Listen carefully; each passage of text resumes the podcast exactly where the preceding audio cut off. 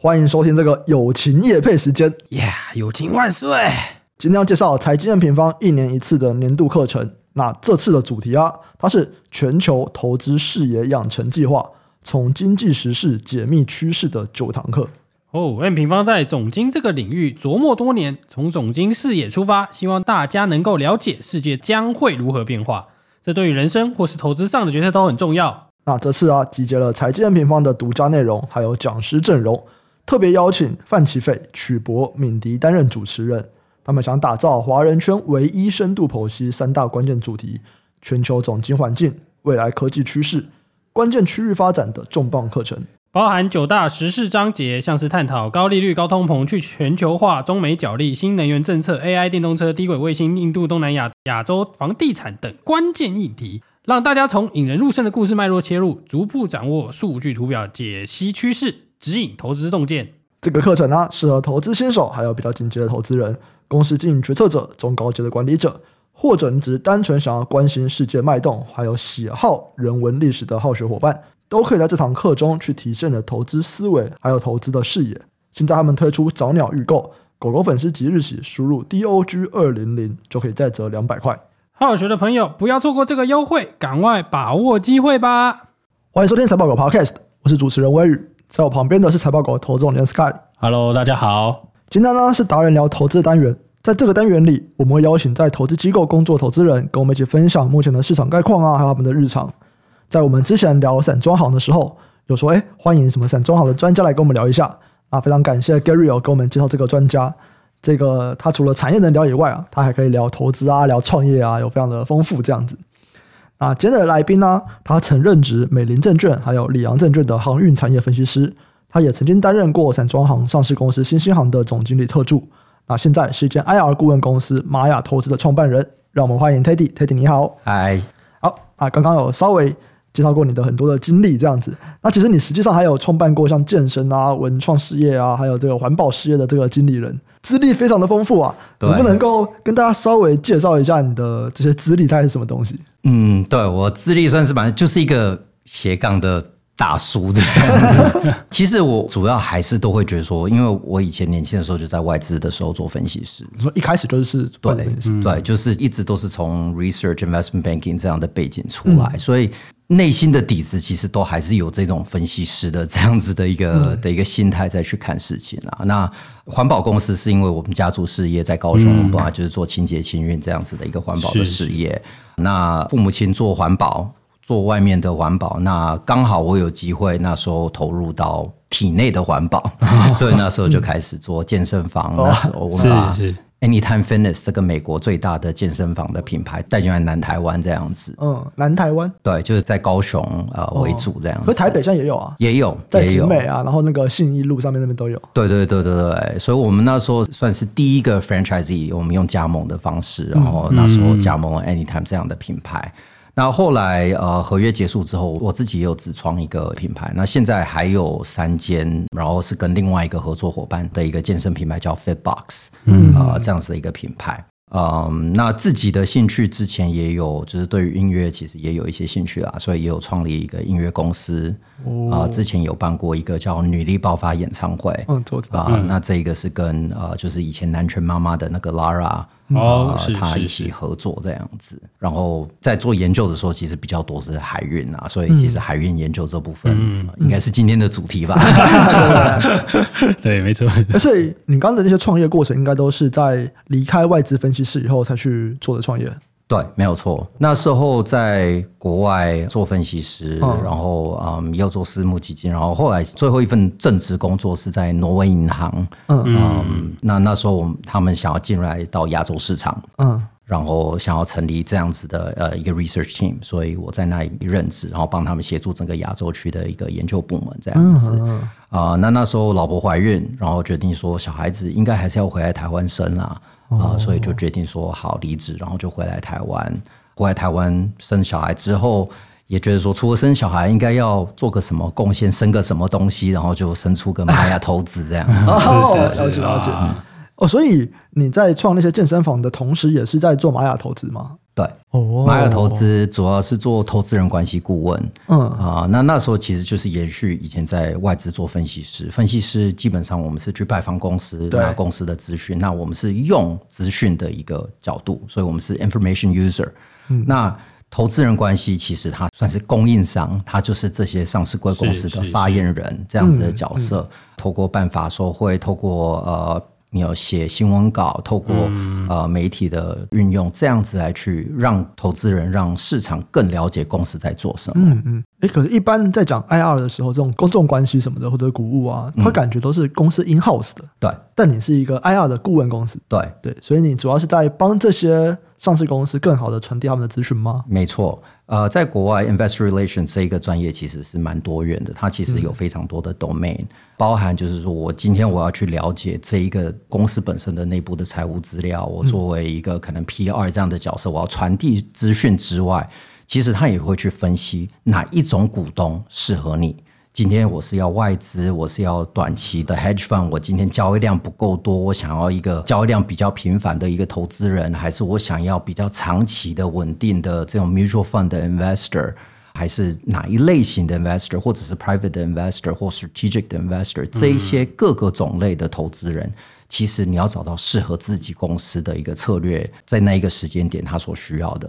然后一部分也是针对法规。像现在针对于 ESG，现在针对于公司揭露资讯、公司透明度，这些都有非常非常多法规的东西。那公司自己内部的人员其实本来就没有那么多的时间跟精力可以去处理这么多的专业的一些技能跟面向。嗯，所以 IR 顾问在国外其实非常的普遍。嗯，基本上你要 IPO，你一定第一个找的其实是一个 IR 顾问公司来去帮助你去 shape 你的 investment story。然后来去了解，说我为什么要做资本市场，我为什么要上市上柜，然后在这部分策略性来去运用资本市场这一个工具。嗯，刚刚讲的这个要 IPO 的时候，要有一个人来帮你去 shape 你的 story 或者是你的这个 narrative，嗯，在台湾感觉比较多是承销商来做，对不对？对，一部分承销商其实应该是说承销商他在做 IPO 的时候。它有很多政府该做的一些事情，所以你要写公开说明书，嗯，对不对？嗯、那写公开说明书这件事情不是 IR 顾问公司在做的，嗯、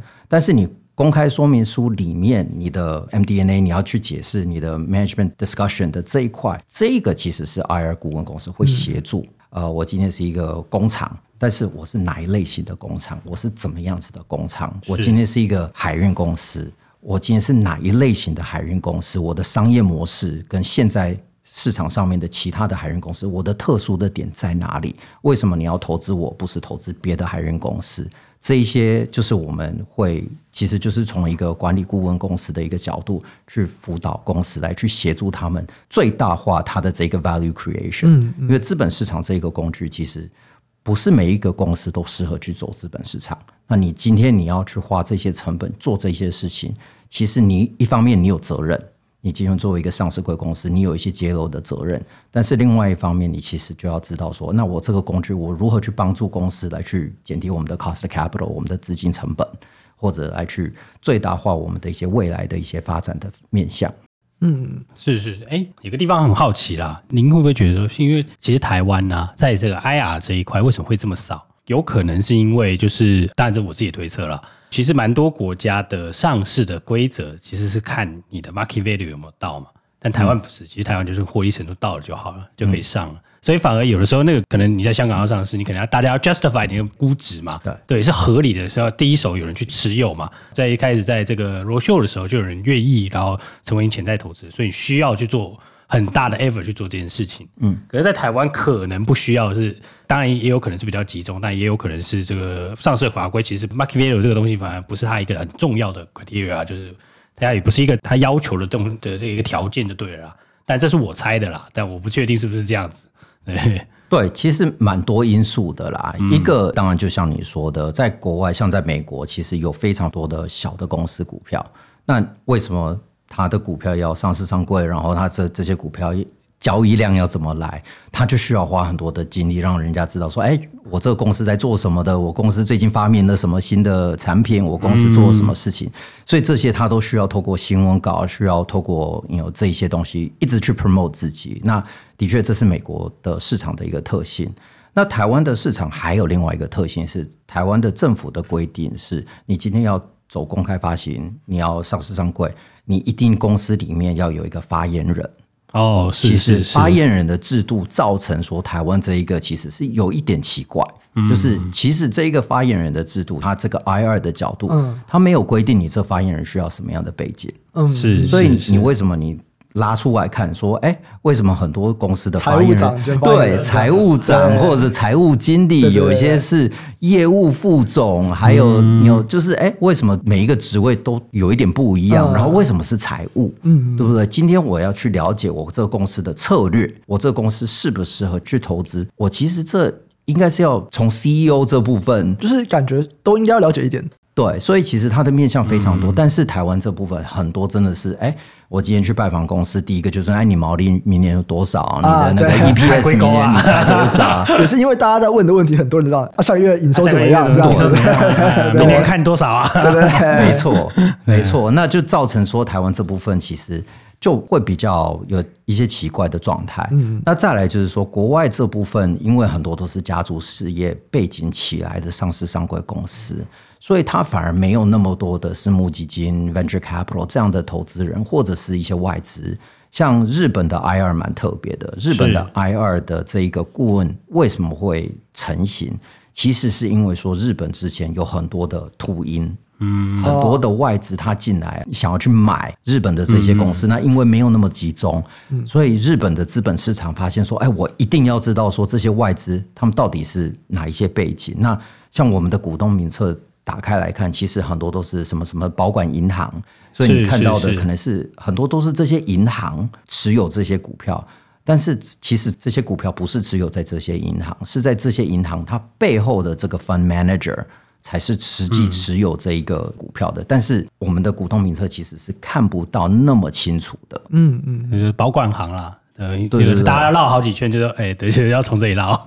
对，其实你看。最大的股东很多就是可能是汇丰银行，呃，有代理富达基金的保管账户这样子，但是你就不会真的知道说，哎，那到底是哪一个 fund manager，哪一个经理人，哪一个策略，嗯，对不对？哦，Fidelity，Fidelity 很多很多的 funds 啊，是，但是它到底是哪一个 funds 投资这个部分，它不一定是有揭露的。嗯嗯嗯，好，了解了解。刚刚有聊到一下是在 IR 方面，可能国外跟台湾这个差异。那在分析师上面呢？因为你刚刚提到说，你可能在很多是在海外去，不管是外资分析师或者正在海外工作的分析师，你觉得跟台湾的分析师比起来，分析师最后的产出基本上就是以报告嘛？你觉得在报告上面有什么样的差别吗？其实。报告反而只是是一个媒介，嗯，就做分析师，我们当然第一个是基本面啊，基本上分析师当然也有 quant research 啊、嗯。呃，那我们那些就是在做一些比较计量分析的，对。那那个部分不谈，呃，主要我是在讲说个股的部分或者是产业的分析师，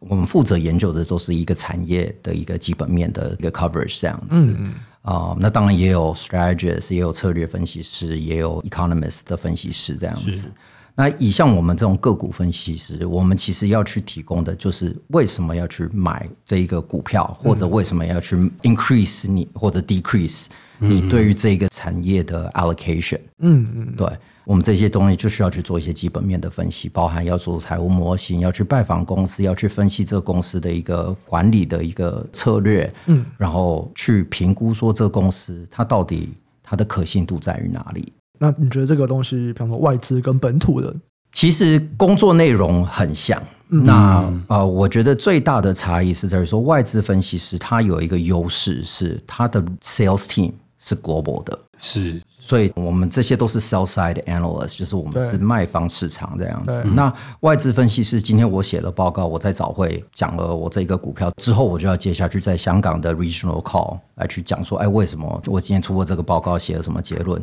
再来，我要可能去伦敦的或纽约的 conference call 这样子的 morning meeting 这样子。所以我今天出过这个报告，我这个报告的资讯其实是会散播到全世界的。所以我因为有别人在帮我卖我的这个 investment view。对。我的这个 investment view 的影响力就会多非常的多，嗯嗯，所以其实很大的差异不是说我今天我因为外资我写的报告就比较厉害，其实也不一定，很多是 local 的分析师，他可能他因为他更熟悉这些公司，他去拜访人家，他可能对这公司其实是更熟的。嗯嗯。啊、嗯，像以前我在 cover 韩国的公司的时候，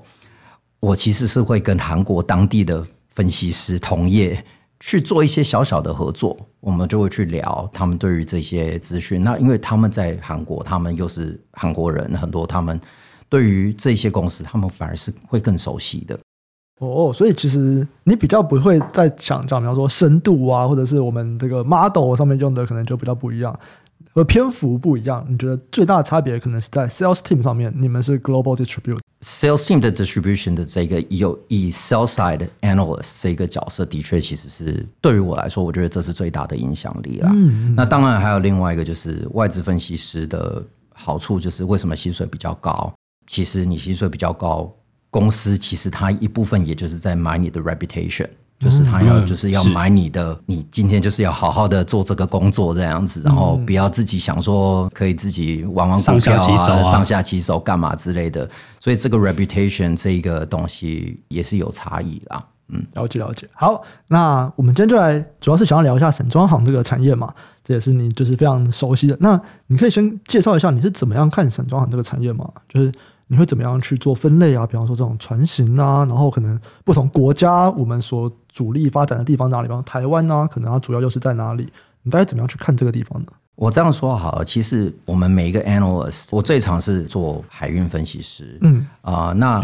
因为除了海运之外，有些其他的 broker。他们其实是可能只是一个 transport analyst，所以不只是海运，它可能航空或者是陆地或怎么样啊、嗯呃，或者甚至于是 non-tech 传统的产业，所以他可能看的范围蛮广的，他不一定会那么详细的去看海运这件事情。是，那这个其实在我们分析的逻辑上面，就是 top down 或 bottom up。那海运这个产业的确是真的比较偏 top down，就是我今天先去做全世界的一个 allocation，嗯，我去看哪一个国家的成长率比较好，我再去看这一个国家或者是这一个产业的比率的 weighting 的一个状态这样子。哎，我觉得蛮有趣的，就是这边先打岔一下，因为你觉得有些产业我是可以从上往下看，对，但有些我就是从公司往上看，对。那航运是，哎，我就是要先从总经开始看，对，为什么？因为海运业，我两个因素，一个是在整个以全世界的股票市场，嗯，海运业 transport 的 weighting 本来就很小。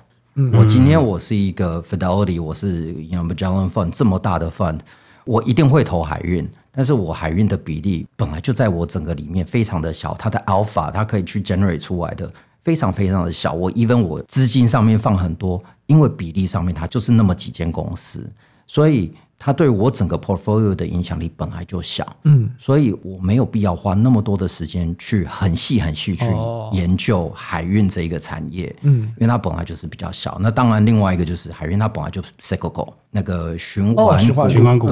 与循环股这样子的一个股票的特性，它本来就是大起大落，然后它很慢。嗯，就是它的变化其实不是像科技业或者那样每天在追讯息，它每天讯息它股票就会马上反应。海运它其实是很缓慢的再去反映它的一些产业的一些变化。嗯嗯，这边应该要讲一下，就是您是应该是全部的海运对不对？只要是有船的，你应该都有 cover。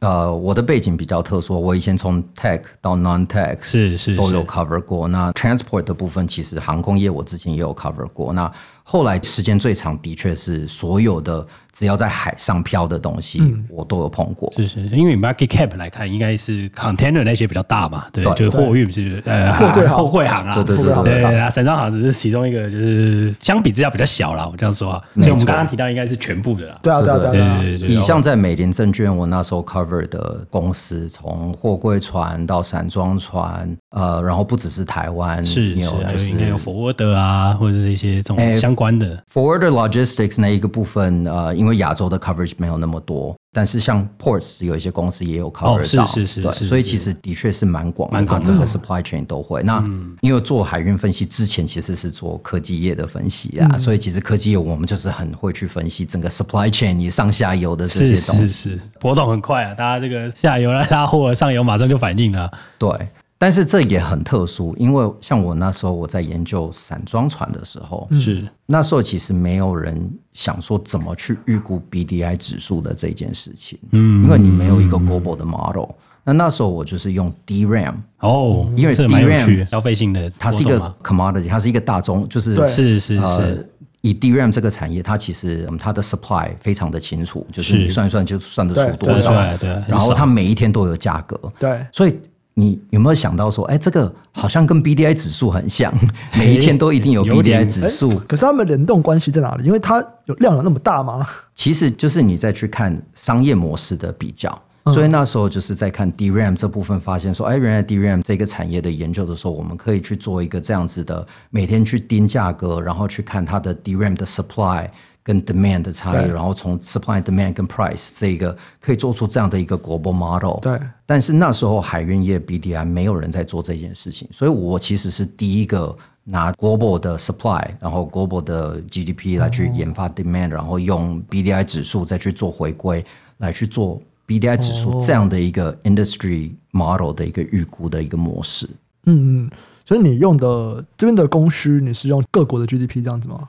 以 demand 来说的话。呃，以散装船好，呃，不好，我我先回答你刚才第一个问题，因为呃，可能这一个还是要有一点背景啊，就是主要船型，一个是货柜船，大家可能比较熟悉的，就是长荣、阳明、万海这种货柜船，他们就是已经是一个一个货柜的。那货柜船主要它的部分其实是终端市场，它就是你装货柜送去美国、送去欧洲这样子。那散装船，你可以想象说，它就有一点像计程车。它就是一个很大型的计程车。我今天需要货物从呃煤矿从澳洲运到中国大陆，我需要有铁矿砂从巴西运到中国大陆这一段，我就需要一种特殊的船型。那这一个船型，它就是在海上漂的一个大的盒子，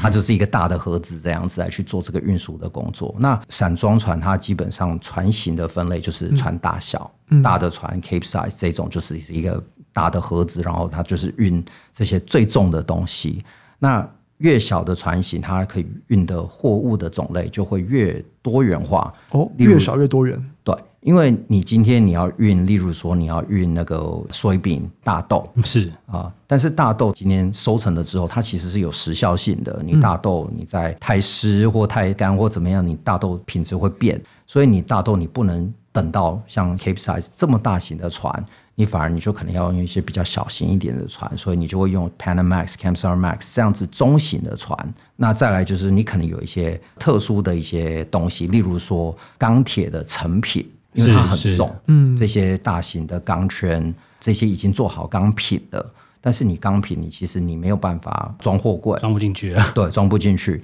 然后又太重，所以这些东西你就会用小型的船。嗯、那很小型的 Handy Max、Handy Size 这样子的船型来去装钢品这个东西，或者是像 Nickel 这个东西，嗯、或 Alumina，你就是用小型的船来去装。嗯，那最大都装什么？最大的它主要就是装 Iron Ore，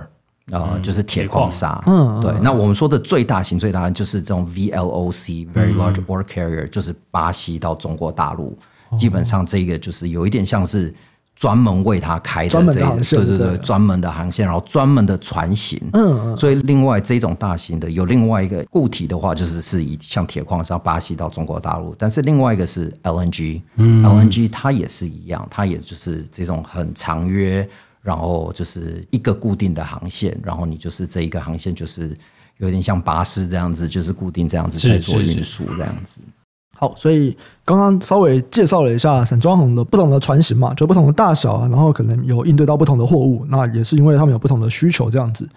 所以在这样的情况下面，再回到你刚刚说你要一个预估 BDI 的一个 model，嗯，那你的供需分别是用什么样的参数作为一个参考依据呢？对，所以从 supply 的部分，它基本上是你今天下水有几艘船，是，所以你数今天有多少艘船，然后它换算出来说它可以载多少的 tonnage，是。这个是一个部分嘛。所以你就以财务来说的话，这个就有点像资产负债表，在一个时机点，我们数一数全世界有几艘船，对，数得出来。对，但是其实真正的 supply 不只是我们现在有的几栋房子、几艘船，嗯，这些船它会动。所以这些船它到底一年可以跑几趟？所以我们就会有一个 metric 叫 ton mile，就是说每一吨它可以跑几英里这样子，几海里。所以这一个部分就是你做一个 ton mile conversion，你就可以看说，哎，那我们这例如说一千艘船，那这一千艘船一年我们如果说跑个八次就八千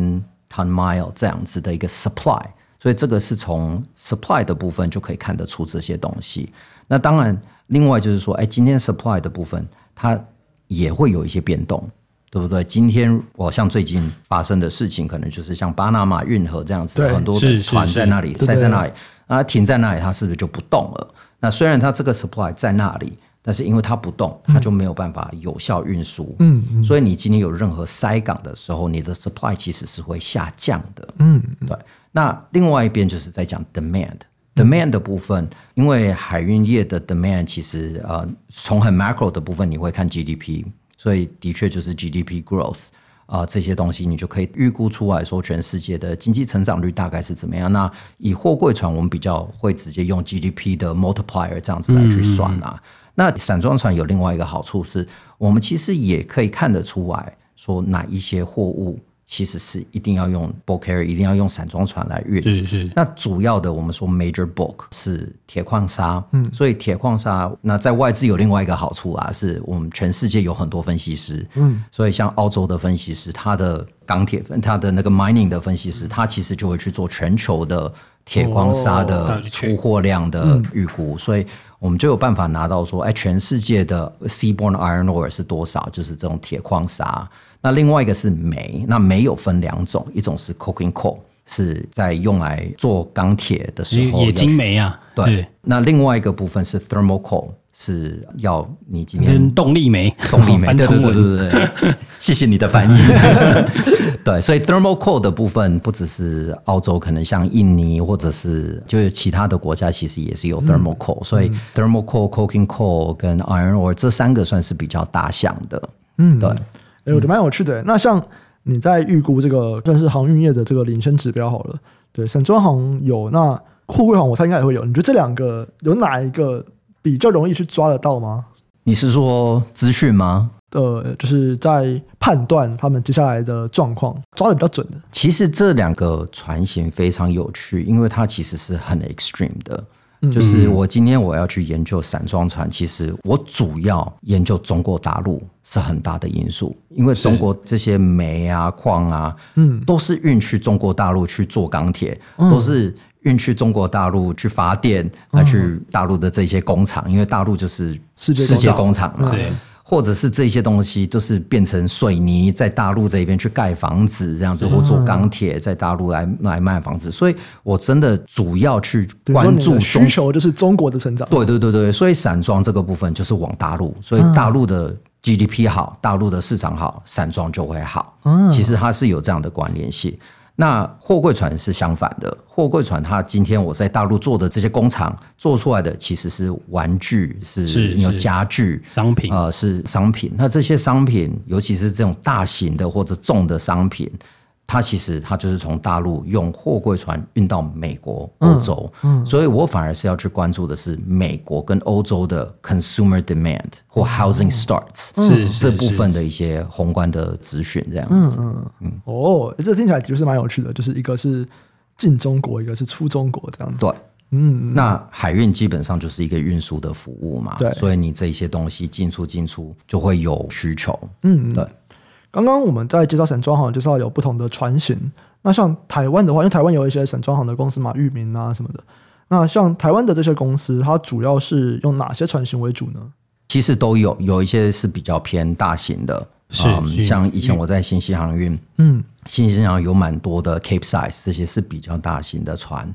呃，那像台湾除了新兴跟裕民大型的船比较多之外。啊，其他的也有很多，像台航，它其实有很多中型的船，嗯嗯，所以很多这种 Camsar Max、Panamax 这种中型的船。那台湾也有像正德，正德可能比较少人知道的一个海运的公司，姚明的那个。哎，不是，哎，是阳明吗？阳明是光明海运。啊，光明海运哎，那正德高雄有一间叫正德，嗯，那正德它其实是从小型船开始的，所以它其实是比较多 handy size、handy max 的这种船，哦、它其实是从这种比较小型船开始的，所以它是台湾少数是这种就是小型船比较多的，蓝家兄弟也都很多啊，对，四维行啊，对，然后那个慧洋，慧洋没有错，没有错，像惠阳也是这几年呃，就是。买船买很凶的一个，然后成长起来蛮不错的一个船商。是是是，我们刚刚聊到今年有这个巴拿马运河干涸的这个现象嘛，对，就很多的比较大一点的船就过不去了，这样。实际上这个应该还算是蛮突发的事件吧，对不对？对。那以散装船，其实它每一天在发的突发的状况非常的多。嗯，那常常这种突发的状况，你就会去看说，这种突发状况它需要花多少的时间来去消化。像以前那时候不是苏伊士就碰到说那个长荣啊，卡一长荣嘛，疫情的时候，他那一种就是卡在那里，就是花了很多的时间，然后不只是他花了那么多时间处理掉这个东西之后，它延伸的长效性其实非常的严重。嗯，那 Panama Canal 的这个部分，的确一部分这一个的效益也有可能会蛮长的。呃，因为那时候这个 drought 会结束，其实还是很难说这样子。但是另外一方面，因为不是所有的船都可以进巴拿马运河，是是，像 Capesize 的船或者是巴西的这种 VLOC，本来他们就不会去跑那个航线。嗯啊、呃，所以虽然可能有一些船它可以经过。它也不一定会经过那个航线啊，所以那个航线真的最大的用处是我今天如果要从大陆运到东岸的这一个部分，我就要经过巴拿马运河。那但是。我如果说是从大陆到西岸，其实我也不用过巴拿马运河，所以像很多大型的货柜船，其实也不一定会受到这部分的影响。嗯嗯。那以散装船也是，我之前我有运一批是呃大豆，嗯嗯。但是大豆我其实是从加拿大出口到中国大陆，是是，对，所以我也不用经过巴拿马运河。那的确那时候的大豆，我们有一部分是这部分，但是有一部分。我记得那时候好像是从巴西，也是从南美洲那边运的大豆，嗯、透过巴拿马运河，然后再运到中国大陆。那那一个就会经过巴拿马运河。所以整体下来，你会怎么样去看它所造成的影响？就要这样一个一个猜这样子。呃，应该是说，我觉得说会分两个部分啦。嗯，一个是你从 supply 上面来去调整。嗯，所以像我刚才在提的，就是说，哎，我们知道说全世界有这么多艘船，对，但是我的运力减少了，对，所以我其实可以直接从 supply 就变成说，哎，今年的 ton miles 一定减少，是因为有这一个因素。所以我的 factor 其实是 supply side 的一个影响，所以我从 supply 的部分减少，那当然价格就会短期这样子去提升，因为就是你缺了这样子的 supply 嘛。嗯，但是这也有另外一个好处，就是说，哎，你因为这个 supply shock，我其实全世界这么多艘船，我只要调整一下我的运力，调整一下我船的配置，那我这个东西就可以解决掉。对，所以我其实就可以用别种方式来去调整，例如说，那我就用大一点的船去运嘛。然后本来是大的船就不会经过巴拿马运河啊，嗯、虽然时间比较长一点，但是我一次可以运比较多的货物，是，是类似这样子来去做调整。对啊，因为我自己想啊，就是其实很简单嘛，它其实其实一个互为替代的东西。如果说大型船跟小型船，嗯、所以你现在 Panama Max 如果价格涨上去，它就找 Capesize 来，就不会超过 Capesize 那个价格嘛，因为它等于是说它可以找本来就不会走这条路，然后它又有空的运力去做嘛。所以这个理论上，理论上啊，理论上上档有限啊。这其实蛮有趣的，因为理论上是真的是这样子。但是实际上面，我们的确是真的有看过价格是 Capesize 的价格比 Panamax 的价格还要便宜，嗯，真的有碰到过这一种。所以那是不是出发地的问题？因为我们看到那个指数是综合在一起的，嗯，对，其实有时候会看到那种很奇妙的价格突出去那种。当然，这是我的个人的猜测了。嗯，没有错，的确有时候是出发地的问题，有时候其实就像我刚才在讲，一个是 supply 的 impact，但是另外一个是 demand 的 impact。就像我讲的，可能像 wheat。呃，嗯、有或者是 soybean 这些东西，不管怎么样，我都不会用 Capesize 去运，是因为 Capesize 太大了，嗯，所以我没有 Capesize，我不会运到 Capesize，但是我可能会用 Post Panamax 是 Camsar Max 这样子的船，那 Camsar Max 就是这一些。比较少会经过运河的，但是是比较大型的这样子的船。嗯，对，了解。那我不知道过去大家有没有看过用声音现象，就是让那个什么运河干枯这个现象啊？因为我我知道很多在看农产品那些，他们会看这个东西。对对对，他们过去有研究过很长的声音现象的历史，我不知道您这边有没有对这个东东西有没有什么那个看法？其实有，我分享一个小故事，呃，这蛮有趣的，就是我我以前我会去看澳洲的一些这部分，尤其五谷杂粮这部分相关的一些、嗯、呃资料。那有时候写报告的时候就会去讲嘛，哎，今年我们看起来今年的收成会不错，或今年的状况会不错这样子，然后这部分可能会有这些潜在的影响这样子，然后然后有一些这些预估。我有写过这种报告，那因为报告都是英文的嘛，是、嗯。那以台湾的外资圈蛮有趣的，就是我们写的报告下面其实有一个 disclaimer，说我们的报告是给 investor use only，不是给 media 去看的，是不是给台湾的媒体去看的。但是我们的报告基本上出的时候，台湾的媒体、台湾的报章杂志，其实大部分都会去抄这些报告。嗯、那隔天我忘记是经济还工商，就是报纸上面就说哦，美林证券蔡宏德分析师，然后他写五谷杂粮分析师，今天出了一个什么什么报告，说我不是海运分析师吗？我怎么哪一天变成五谷杂粮分析师这样子？我觉得 嗯，蛮有趣的这样子。他没有问你们乱拿你们报告写，就对对对。那的确，以前澳洲有发生过一件事情啊，就是澳洲之前也是有过塞港这件事情。嗯那时候澳洲因为要很多大陆的 demand，所以那时候他们要进去呃 Port Hedland 这部分来去运他们的铁矿砂煤矿的时候，其实船在那里也待了非常的久，甚至于你可能要待了一个月以上。嗯啊，这一种状况其实是有发生过。所以以这一种就是因为 port 的 capacity 没有办法衔接上面，然后造成说，哎，我船的运力减少，以前其实也有发生过。所以，我们这种状况，我们就会去看说，哎，但是像这一种又更严重，因为这种是你只能从那里载货，是你没有选择，或者是呃，像你不可以跳一个港嘛，比较难、啊，对，对，对，你你没有办法去其他的替代港，对，所以那时候那一种状态其实是更严重的，所以那时候其实 BDI 指数就是那个飙涨到一天有个有二十几万的美金一天的价格的时候，那时候就是发生这一种事情。对，所以因为 B D I 波动实在是很大哦，它那个冲上去，然后又掉下来，冲上去又掉下来，所以每一次应该都是有特殊事件，对不对？除了两次原物料大多头啦，就是说，就是这个中国制造钢铁正旺的时候的那几次维持的比较久以外，看起来还蛮多次都是这种供需有出现特殊状况的时候，对不对？对，基本上散装船也算是一个，就是全世界以经济学里面，它是真的是比较接近。Perfect competition 的一个产业、嗯、是的确，它是算是蛮接近的这一个状态，所以也就造成说它的 pricing 的部分，它的 price elasticity 其实是反应会最严重。嗯，它真的就是平常的时候，你可能就是用宏观分析怎么样子，价格就是差不多一万多这样子，上上下下价格不会太夸张这样子，但是只要有个突发状况的时候，它就是突然的飙涨。或突然的大跌，哎，那这跟我们在讲它是一个很长的一个循环股，会不会稍微有点违背？因为变成说没有，它其实也不是很长的循环，它就是在看我什么时候有特殊事件发生。的确，所以其实我为什么会说很长，是因为说我们有时候我们会从 credit cycle 的部分来去思考。哦、我今天我去买船，我一艘船。哦我今天花了有六千万美金买一艘船，或者有五千万美金买一艘船，我这一艘船也要用二十年，嗯，是对，所以我这一个 investment decision 其实是非常的长，嗯，然后我借多少钱，我这些还款压力，这其实是非常长期的一个 cycle。但是我的 demand 的部分，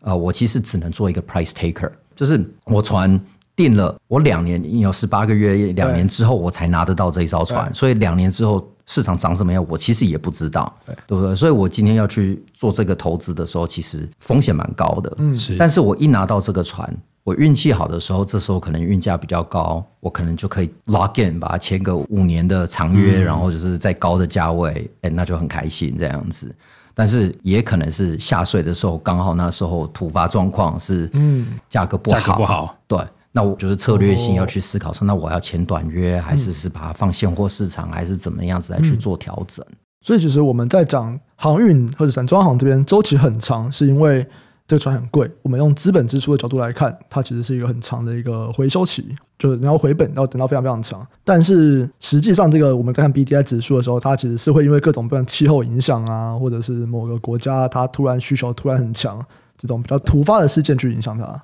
对，那我们会看两个因素，一个其实是我们说是比较 organic 的 growth，或者是比较 long cycle 的，所以这个可能就是我们就会看像刚才提的经济的一个指数啊，或者是一些 demand 的一些数据，这一些可能就是有半年、一年、两年这样子的一个 cycle 的一些东西，会让我们其实是可以去做一些蛮理性的一些判断的。然后另外一个部分是，其实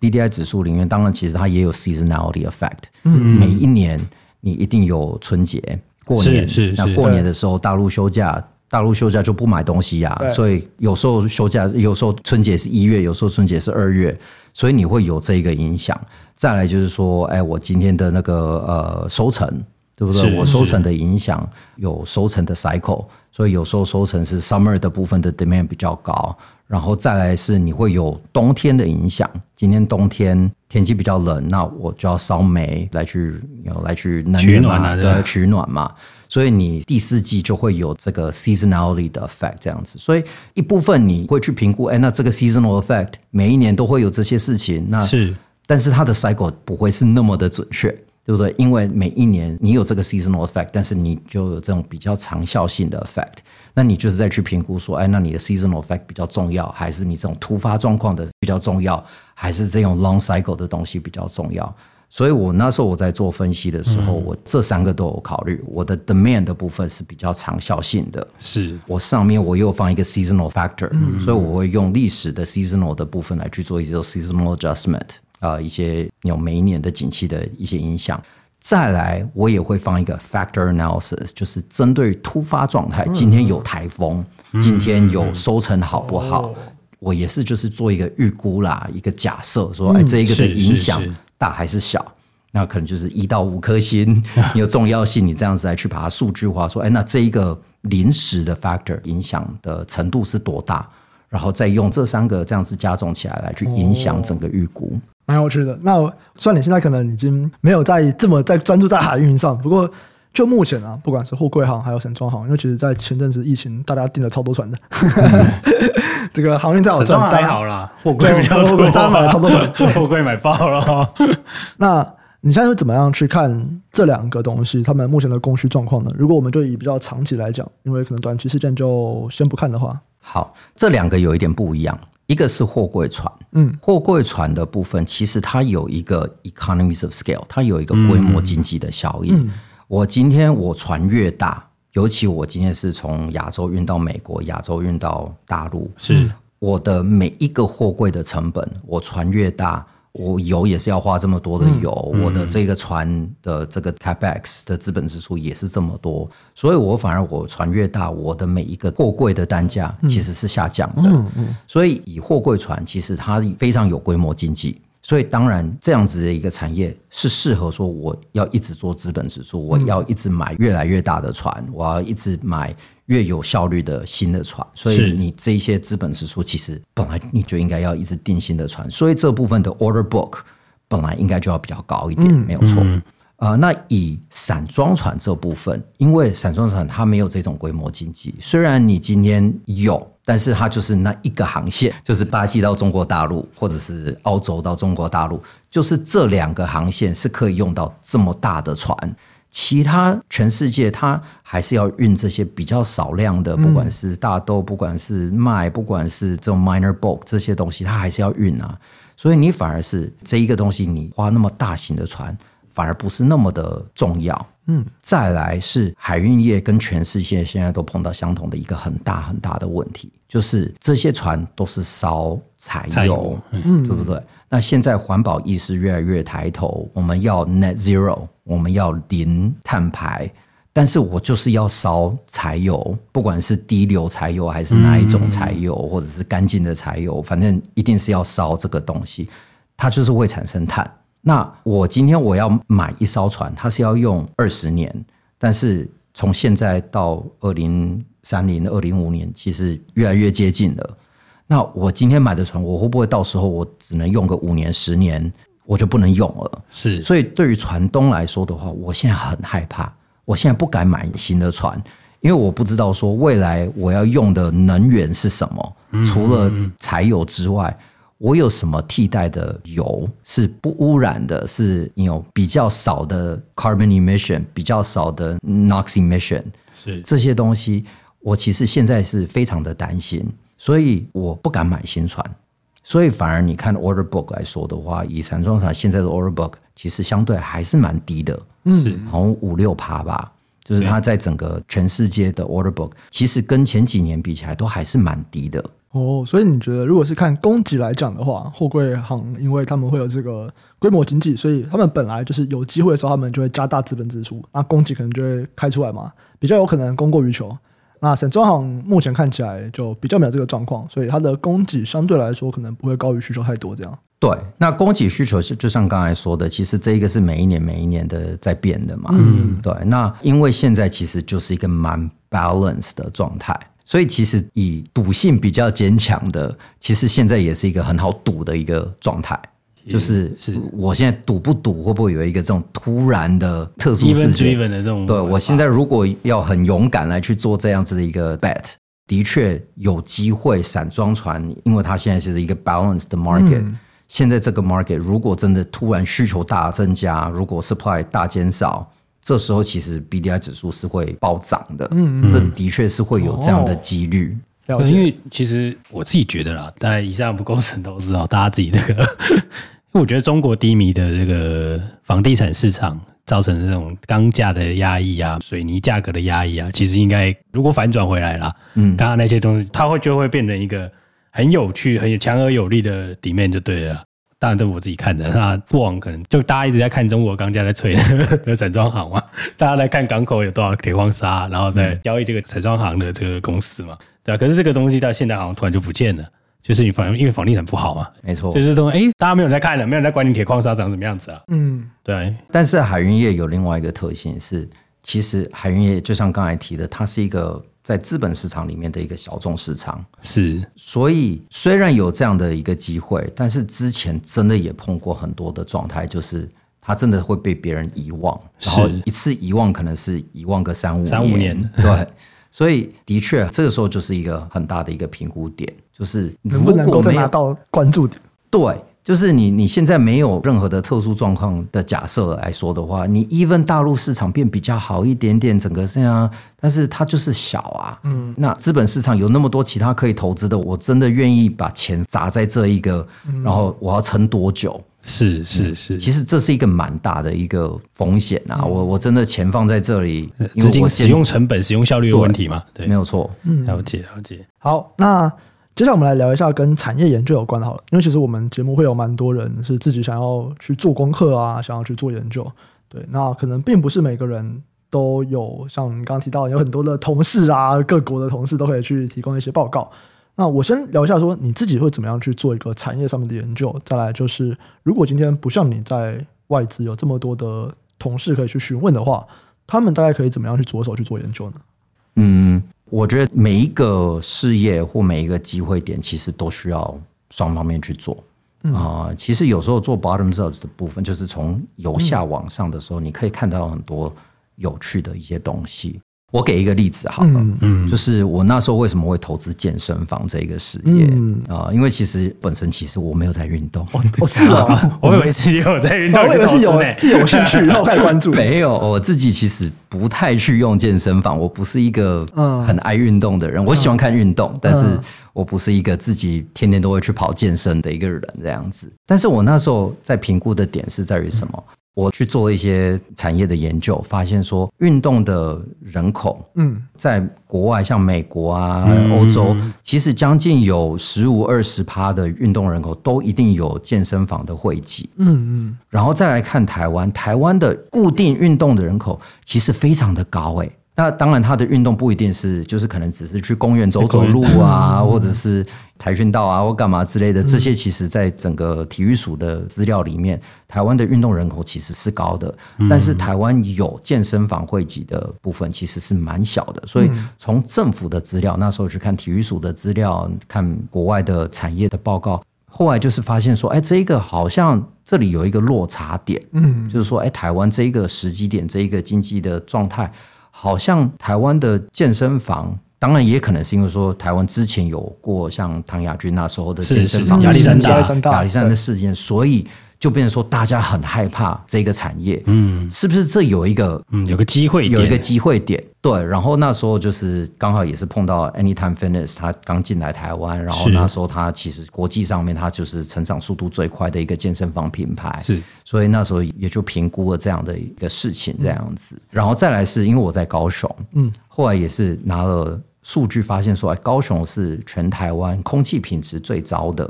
然后适合 哎是高雄哦，那不是台中哦。那时候二零台中是一个波段的一五年，对对对。那那时候一五年吧，二零一五年那时候做的研究发现说，哎，原来就是高雄就是真的能在户外运动的时间点其实是偏少的。嗯，再来就是南北差距。高雄的薪资的平均其实是偏低的，嗯，所以我今天如果我今天要开个公司，我要请很多员工，哎，高雄的 CP 值是比较高的，高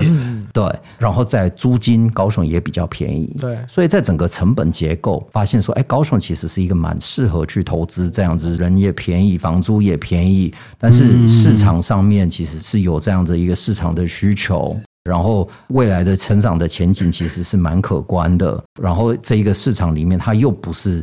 全世界、全球这样子的一个竞争，它其实竞争就是它是摆区域，就是区域，就是你健身房附近的两公里，嗯，这个就是你的客户群。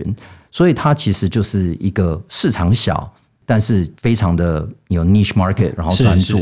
然后再来是它非常可复制。我今天盖了一间，这一间店做得好，我这些人训练起来了，到时候我开第二间店，我就这些直接就丢过去，就丢过去，然后一样，他们就是复制、复制、复制。所以不管是找地方，或者是训练这些同事，或者是这一个商业模式，其实是你有加盟的模式，本来就是非常适合去做到有 high growth 这样子的一个 business model。所以那时候整体这样子评估，就觉得说，哎，这一个产业其实是蛮不错的，嗯，就蛮可以去做这样的东西的。嗯，就像这样的想法，你说我们可能从整个运动人口啊，然后国家跟其他国家的比较啊，这些比较像是 top down，对，然后再来就是说，那如果真的来做健身房这个产业有什么特性，然后可能在高雄它有有什么样的优势，它又比较偏向于像 Button 这样子的感觉。对，其实就像我说的，每一个产业，我们在那时候刚好那个时机点啊，嗯、然后再做这个分析，就觉得说，哎，这整体上面你评估起来，其实是蛮好投资的。嗯嗯，对，所以这个东西也会用在你其他在评估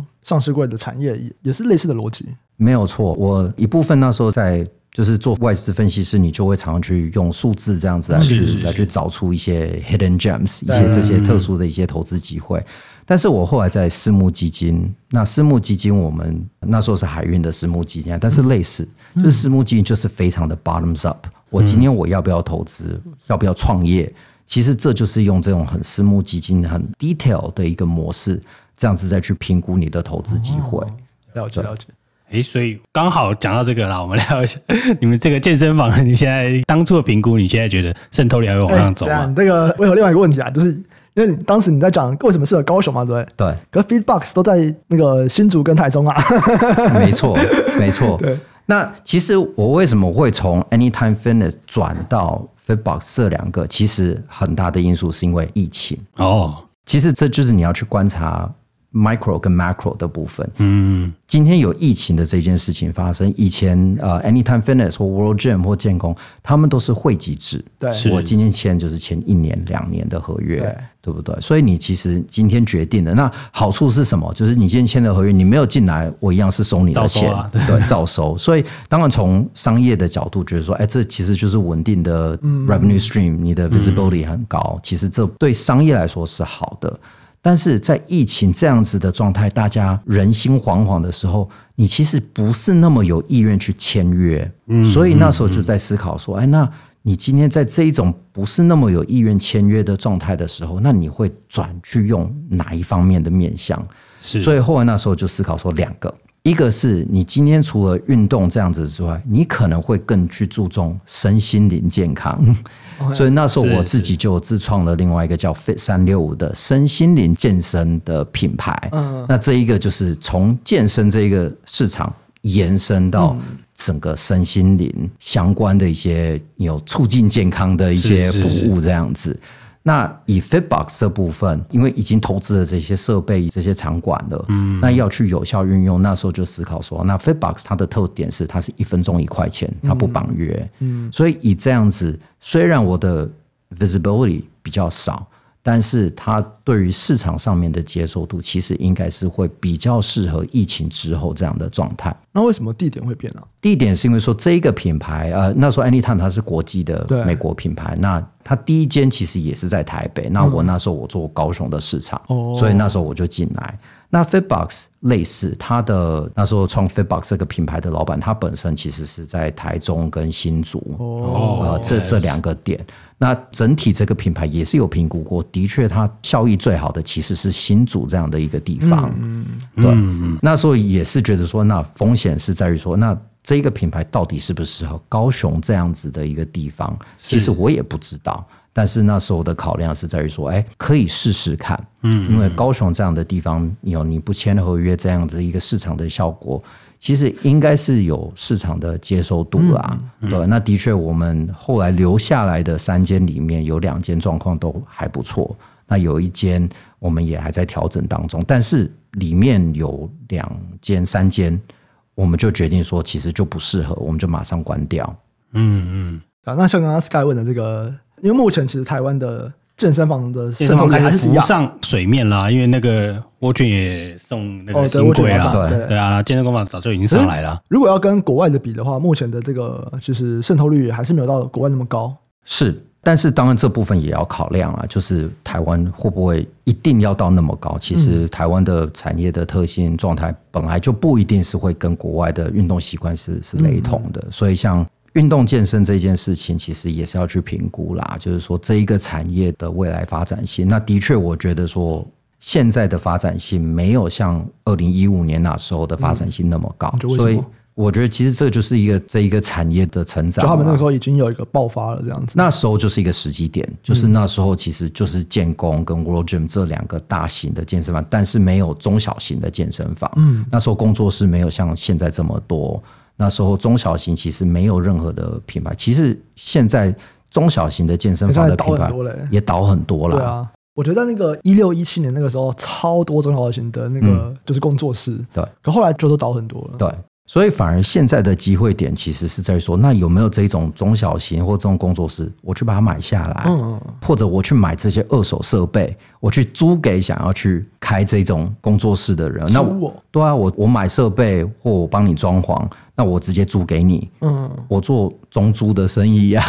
对不对？租给你，那对，那我不用去承担这一个业务风险啊，我不用去养这些业务团队，然后来去承担这一段的风险，所以。以私募基金，另外一个我们会去评估的，其实很多是在于商业模式跟你的机会点是在于哪里。嗯，所以有时候我们就会看说，哎，这样子的一个大环境跟这样的机会点，你的 upside，你不一定是真的是要全部去做 operator，嗯，你或者做最 high margin 的东西，因为 high margin 的东西有时候也是最 high risk，所以有时候这个我们就会去评估说，哎，那我可能做一些比较 lower risk 的东西。反而其实是在这个时间也是更适合。了解，所以是因为现在比较拥挤啊，就是很多健身房的感觉。对，因为我们我们之前有聊过，因为我自己觉得就有一个很职业指标，其实我们就大家看一看馆长直播嘛，人一直掉，就知道大家没 feel。其实我就我教练之前还跟我说，就我教练之前还说，就是这个。健身的 YouTuber，呃，我就不讲。刚刚是有变少啊，有变少很多，少很多。你看那什么盖伊什么，哎哦，盖伊还算多，盖伊还算多，对，盖伊算多。但我会说这是一个比较级，比较级，对。就很多健身 YouTuber 那个流量都掉很多啊，所以就觉得说，哎，是不是大家在健身上面的关注的确是有在降低一点？对，我觉得其实这些都是资讯啦，我们其实也都会去看。对，然后那当然也另外一个点是疫情的时候，其实很多人就变成说自己在家里面运动嘛。对对。有，但是像我最近我在看的，其实是你这个的延伸，所以健身房这其实是一个主体，但是你延伸的是运动，嗯，更广泛的运动的市场的人口，因为购买这些服务啊、课程。因为我的拳馆说最近他们生意很好，在拳上以后，对拳馆的生意非常好，对。所以其实你就会去思考说，哎，那是不是我们要走的方向其实是更像展翼这样子运动经济啊，是这样子的公司这样的一个面向，还是是因为我儿子最近很喜欢看棒球啦，所以所以我的脸书上面全都是对对对对。不好说，不好说。但是这就是一个延伸，是会走向这样子的东西，还是是像我刚才提的，我自创的那个三六五的品牌，它就是走身心灵。是，所以不只是运动这一个东西，可能你要是嗯，例如说 mental health，你有心理健康，嗯、是，或者是甚至于财务健康，你有，所以你的健康的面向包含像冥想。国外真的是是有很红啊，很红啊，很多这种冥想或这种心理健康，或者是这种更教育性质的东西啊，其实会更广泛。所以这有时候就会去思考说，那机会点是在于哪里？那有时候真的是该关掉的店，该减少的一些资本支出，你就是减少，然后你就是适当的去做转换。嗯，刚刚听我第二个人很好奇的一个问题啊，就是为什么可以这么多产业，然后？说创就创，就说开店就开店，然后健身房也好我开，那个唱片的音乐公司好我开，然后现在有这个身心灵的好我开，就是开店这么容易吗？其实台湾的开店的算是蛮容易的，老实说，台湾真的这么容易就对了。台湾学啦，容 易不是啊，就是总要有些专业啊，然后你意思说要很多准备啦？对啊，就经理人啊，然后你不同产业你会需要怎么样的人啊，然后曝光啊什么的。其实这是文化上面的一个差异啦。我小时候是在美国加州，那加州那种地方就是你有想法，你就是去做，嗯，对，所以他就是很这种明天会更好，就是就是你只要愿意勇敢去创业，然后你失败也没有关系。那像我那时候刚开始要创健身房的时候，那时候所有的长辈，所有的因为他们都说啊，你还太年轻啊，你要再多历练一点啊，或者啊，你不要那个，所以都比较保守。嗯。对，那但是我去做这种决定的时候，其实是有做过研究的啊，是有经过分析的啊，是，对啊。那那这一个分析，这一个的 probability，这个的几率是怎么样？其实这就是自己要去思考的啦。嗯、那真的，台湾设立公司，现在政府的资源非常的多，清创非常的多。嗯、那回到你刚才在讲健身房为什么这么容易？另外一个因素是，健身房这个产业本来就是年轻族群比较多，嗯，那健身教练这个产业又是年轻人可以快速赚钱。嗯，很容易的一个产业，所以我只要在这个产业做教练做个几年，赚了一些钱，我就有一点资本可以来去开公司。所以我其实我有一些钱，我然后我又是在这个产业里面，我真的就是会想说，哎，那就试试看啊！你今天如果是一个教练，其实真的就是你工作个几年，你就可以创业啊。嗯嗯，可是健身房很贵啊，都要一千万，不一定。那个消防法规，如果你如果是那个工作室的话，应该不用，对不对？那个就是你要不要过消防法规？为什么后来倒很多？就是因为其实大家都不符合，然后有些人就开始一直我觉得以前一定几乎都不符合啊。对，光那个什么逃生梯呀、啊，对对对对，一七一八年那个时候，其实很多在都在检举啊。所以为什么后来倒很多？是因为其实很多都没有符合消防法规。那就因为上次那个合规那些人就检举了，对不对？这都不知道，这不好说。然后，因为像消防法规这种东西，其实它是当地法规啊，嗯，所以其实你今天是哪一个城市，你的执行力其实也是会有差异，嗯，对。那像后来那个身心灵那个，应该说你在创这些业，你都会找懂的 partner 吗？因为你自己还有你的这个公司要顾啊。对，大部分都会，因为从私募基金的角度，我在做我的专业就是投资。嗯、对，那我去评估投资的部分，我决定要花这些钱去开这个事业或者来去做这个创业，我不一定有时间跟精力自己能去管。对，所以我一定会有一个 CEO，或者是有一个店长，或这部分其实他本身是有 P&L responsibility，他本身就要去扛这个责任的。哦，对，嗯，他要扛命门吗？他投个多少钱之类的？其实我觉得说不一定，因为从投资人的角度，我今天我去做这个 risk 的投资，当然我是希望说你是把这个当成自己的钱，或者是你自己能拿钱出来，但是不是每一个人都有啊？是，这你就是用 angel investor 的角度，今天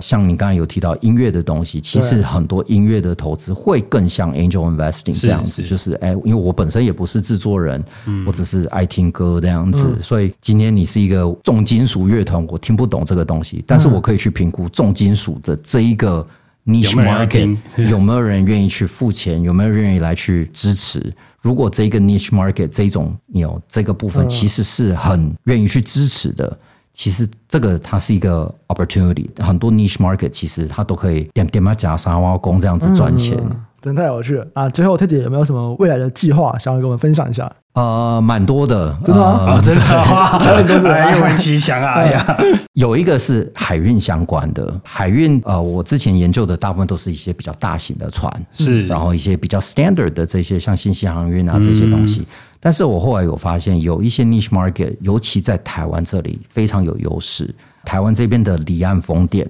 是政府非常极力在支持的。哦嗯嗯嗯、那离岸风电前几年其实很多新闻，我相信你们可能之前也有做过类似的一些研究或者这部分的东西。那李安峰你要盖之后盖出来这些东西，它其实这些东西还要维运，嗯、你需要人力，你需要有专业，你需要特殊的船型，所以这就会造成说这部分有很多。然后因为海运业它也有规定，就是说你今天如果是国内市场，这个其实是一个呃垄断市场。你国内你一定要用国内的船才可以做国内的事业。你今天是做国际的航线，你可以挂哪一个国家的旗都没有关系。巴拿马旗啊，什么都可以。对对对对。但是你今天要做台湾当地，你今天要从彰化的那边的风场运东西到台中港，这个你一定是要台湾的当地的法规。所以这个是别人没有办法去做的事情，只有台湾人可以去做。那这个就是一个很特殊的 niche market 垄断市场，台湾的这种船型，台湾的这种教育训练，台湾的这一种，其实是现在他们一直积极的想去做，说我这些船员从哪里来，我这些专业从哪里来，我今天需要这种特殊的这种船长会开这种船的，或者是可以来去用这些设备的，有这些船员从哪里来？有那再来是，如果这些船到时候抛锚了。怎么办？对，是，你就需要打捞船，你就需要拖船。啊、那这种拖船、打捞船、工作船这一种，真的是都是非常非常特殊的 niche market。那这个就真的是非常有趣的一个市场，这样子。有有，哇，会看到这个市场非常的，没有，这最近最前一阵子蛮热的。真的，我们私下可以聊，我知道哪几家。对。然后像我刚才在提，这其实也可以做商业模式，是是。所以例如说，像这一个东西，它的 operational 的专业非常的深，是是。所以这部分一定要像就是找 operator 非常有专业的人来去 operate。但是海运业有另外一个特殊点，像台湾的很多的船公司。其实他们船不是真的自己在营运的，是。他们的船都是我买了，租给别人，然后我租给日本船商，我租给别人在营运的，所以我基本上就是在收租金。嗯，那海运这就一个很特殊的点，台湾现在海运船舶租赁业不是特许行业。我今天我其实可以去随便买一条船，投资一堆钱，大家一起来投资。然后我来买一艘船，然后租给我，我是专家，由我来营运这一艘船，由我来营运这个拖船、这个工作船，我来营运，因为我有这个专业。但是你这个船要花有几百万、几千万的这一艘船，你们出钱帮我来买这一艘船，我一样付给你们租金，那你们就是收租金，嗯、所以就可以有这种固定收益的一个 risk。海上漂的 REITs 啊，对，没错，没错，所以以前。买了那么多房地产，那我们不如来买船吧。对，因为那个看得到的啊，因为它那个耐用年限放在那里嘛，然后就可以对准那个时限啦。可是会租不出去吗？没有，这个特殊的船就是你要有特殊的 operator 跟你签好了嘛。哦，对啊，他有需求，然后你愿意你去做这个投资嘛。但你越后手的一定收益率越低嘛。比如说我钱我出的，然后我把它证券化，然后我再都给你，我中间一定赚一手啊。嗯、对啊，所以你前面抬越多风险的人赚越多啊，这这是一定的啦。对啊，那厉害的就是我两边都弄一弄好了，我已经撮合好了，然后我直接发给你，嗯、然后中间还是赚一手，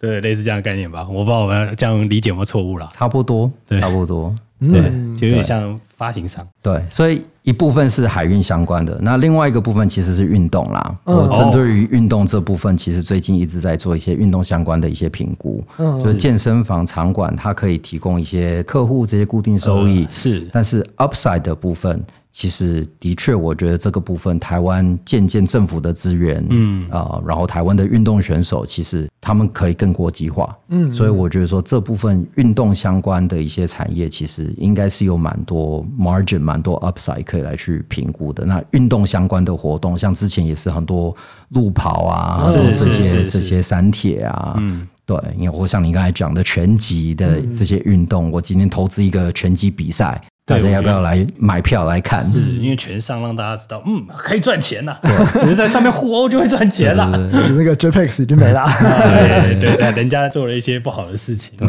嗯，哦，非常的有趣啊！那再次感谢 Teddy 给我们带来那么丰富的内容。之后如果有什么新的发展的话，再欢迎来跟我们分享一下。这样子，好，那我们这集就先到这边。喜欢听众记得按下订阅、分享给亲朋好友，给我们五星好评。有任何的问题啊，或者给我们支持，都可以到 Apple Podcast 粉丝团还有 YouTube 留言。有业务合作的需求，也可以参考资讯栏的合作信箱。感谢大家收听，我们下次再见，拜拜，拜拜，拜拜。